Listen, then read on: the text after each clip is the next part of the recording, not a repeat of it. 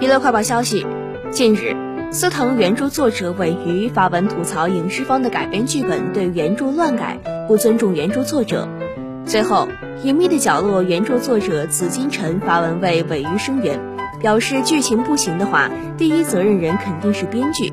对此，有网友指出，紫金陈忽悠编剧来做自己的项目，小说没写出来就要按照你的大纲写剧本。会计出身做责编，一群外行指点还好意思说？紫金陈次日回应该网友言论称：“网络不是法外之地，正常骂我无所谓，造谣有可能追究法律责任。